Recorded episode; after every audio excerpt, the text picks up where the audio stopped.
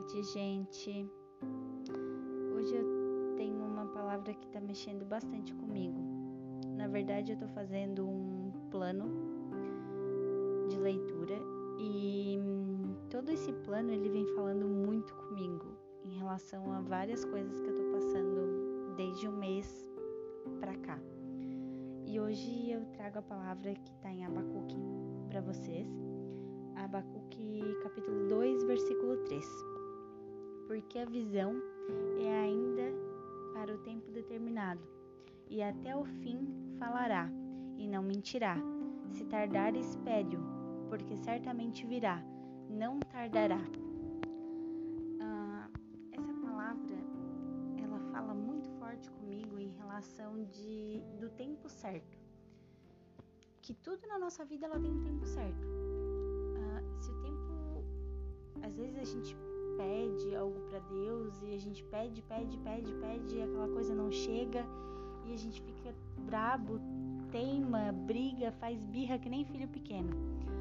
Ah, só que a gente tem que ter discernimento entender que tudo na vida tem um tempo certo. E o tempo certo é o tempo de Deus, não o nosso tempo. Então a gente tem que analisar a situação que ainda que não chegue o tempo certo, toda visão, toda promessa de Deus, ela vai se cumprir.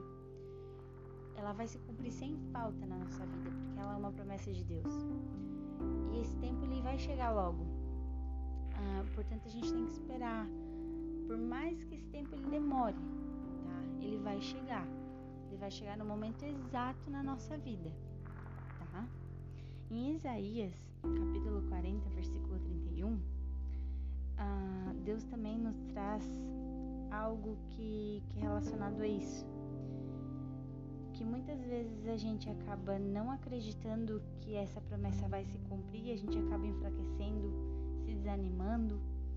Então a gente tem que confiar no Senhor e saber que Ele vai sempre renovar as nossas forças.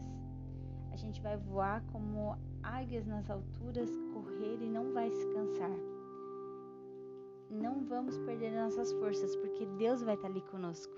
Deus vai estar sempre sendo um instrumento que vai renovar as nossas forças. Às vezes, uh, Deus percebe que certa pessoa ela precisa esperar aquele determinado tempo para sua promessa se cumprir, porque aquele tempo vai fazer com que a pessoa amadureça, a pessoa se torne uma pessoa mais forte, ou que ela, ela tenha um entendimento totalmente diferenciado Deus realmente quer para ela, do, da sua promessa em si. Deus fará o melhor para aquela pessoa no momento certo, mesmo que para ela o mundo pareça estar tá de cabeça para baixo, que está tudo dando errado, que nada mais vai acontecer. Deus vai estar tá sempre ali para ela. Deus nunca vai abandonar aquela pessoa. Deus nunca vai nos abandonar. Ele vai estar tá sempre ali para gente, para nos dar força, nos renovar, sempre nos amparar, como qualquer pai faz com o filho. Ainda que a minha mente e meu corpo enfraqueçam, Deus é a minha força e Ele é tudo que eu sempre preciso.